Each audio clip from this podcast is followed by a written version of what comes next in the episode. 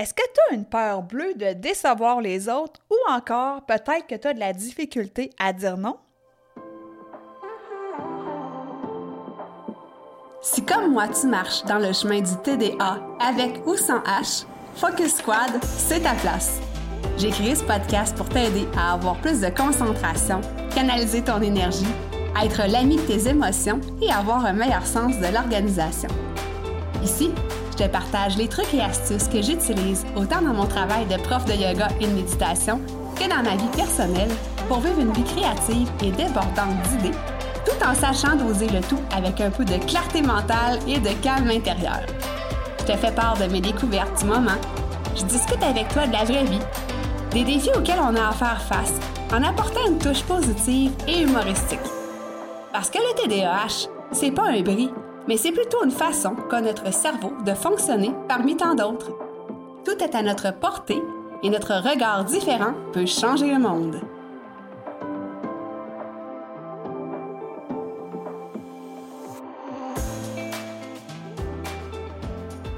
Salut, salut! J'espère que tu vas bien. Bienvenue sur ce nouvel épisode, un Hyper Focus 7. Donc, un court épisode en ce début de semaine. Et comme tu as vu en début d'introduction, on va parler euh, du trait de caractère d'être quelqu'un qui est un people pleaser. Avant que je te raconte une petite histoire, euh, je t'invite à t'abonner au podcast si ce n'est pas déjà fait. Donc, comme ça, tu vas pouvoir euh, recevoir les notifications lorsque les deux épisodes de la semaine sortent. Quand j'étais jeune, on disait souvent de moi que j'étais quelqu'un qui était très aimable, quelqu'un qui ne se fâchait jamais, puis euh, quelqu'un que on, pensait d'elle que je disais toujours oui en fait. Donc quelqu'un qui n'est pas compliqué. Après ma barre, c'est le fun de se faire dire ça qu'on est aimable parce que bon, on a tous envie et besoin que les autres nous aiment. Donc quand tu te fais dire que tu es aimable, écoute, c'est vraiment flatteur.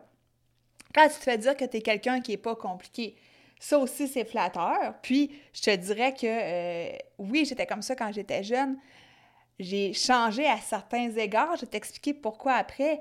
Mais je pense que euh, en m'affirmant aujourd'hui, euh, ça fait pas de moi une personne qui est moins aimable. Au contraire, les gens, je crois, m'apprécient pour ma couleur, pour qui je suis. Et maintenant, je suis capable de dire non. Mais euh, quand j'étais jeune, j'étais vraiment beaucoup, beaucoup, beaucoup plus que maintenant une people pleaser.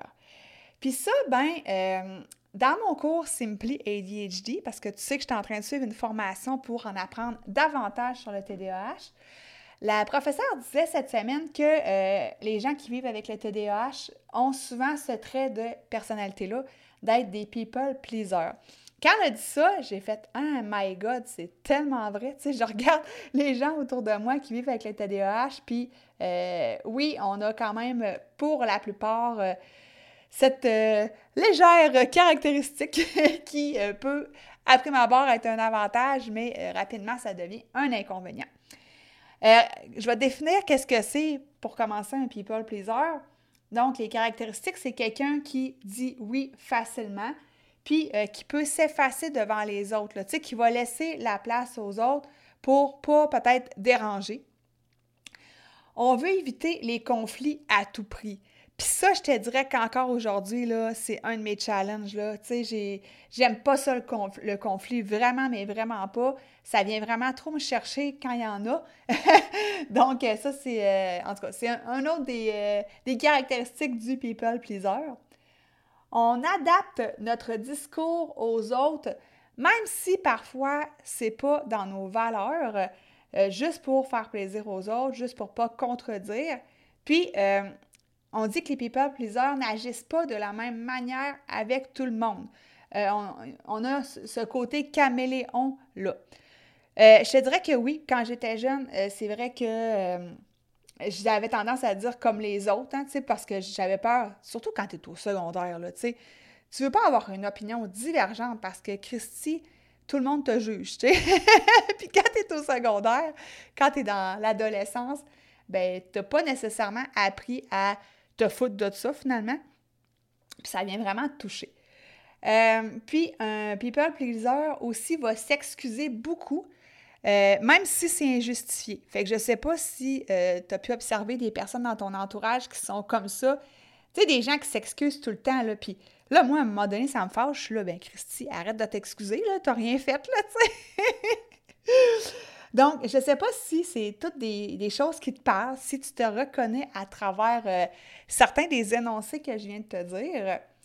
Puis, euh, ben, la conséquence, en fait, d'être un people pleaser, c'est que, veut, veut pas, ça vient jouer sur notre estime de soi parce que, à quelque part, euh, on n'a pas, euh, tu sais, on se reconnaît plus quelque part à force d'être un caméléon.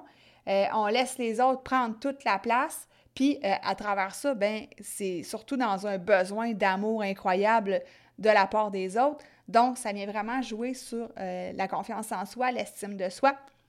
On peut vivre avec euh, une certaine colère refoulée de jamais se faire entendre finalement parce qu'on laisse les autres se faire entendre, on laisse la place aux autres. Mais des fois, à un moment donné, on veut la prendre aussi, cette place-là qu'on n'ose pas prendre, puis ça peut faire de la colère refoulée. On peut se sentir honteux aussi, euh, pas adéquat, euh, se sentir coupable aussi, comme je te disais tout à l'heure, quelqu'un qui s'excuse tout le temps, quelqu'un qui veut euh, faire plaisir aux autres. Puis dès que l'autre personne euh, montre son, euh, son, désaccord, ben là, Christy, on va se sentir coupable. donc, heureusement, ce que je veux dire par rapport à ça, c'est que ça peut s'améliorer grandement. puis il n'y a pas juste des côtés négatifs à ça, comme je te dis, tu sais. le, le, fait que justement on s'adapte facilement, c'est une belle qualité quand même. Puis surtout, moi, je retiens le fait qu'on n'est pas des gens qui sont compliqués. Euh, on n'est pas lourd, tu sais, puis on est des gens avec qui les autres aiment être. L'important là-dedans, c'est de reconnaître ce fait-là si tu es quelqu'un qui est une, un ou une voyons, people pleaser, je cherchais mon mot, de reconnaître ça, puis euh, de se reconnecter avec sa voix intérieure. Je pense que c'est le plus important parce que, écoute, ça, je te l'ai déjà dit souvent, c'est toi la personne la plus importante, puis tu sais, des fois, l'amour qu'on va aller chercher à l'extérieur, là, il ben, faut commencer par se la donner à soi. Ça commence par là. Euh, fait que voilà ce que j'avais à, te donner comme piste de réflexion cette semaine. Si jamais euh, tu veux travailler le, thème de l'amour de soi, euh, dans le membership Focus Squad, c'est même si le thème est, terminé, en fait, tu peux y avoir accès quand même. Je ne bloque pas les modules finalement. Là. Donc, euh, si jamais c'est quelque chose que tu as envie d'aller travailler en pleine conscience de par le yoga et la méditation, entre autres, je vais te mettre le lien dans les notes d'épisode pour aller euh, t'inscrire dans le beau membership. Puis moi, ben écoute, je te souhaite une belle réflexion par rapport à ça, une belle euh, semaine, un bon début de semaine. On se reparle jeudi pour le prochain épisode. Bye!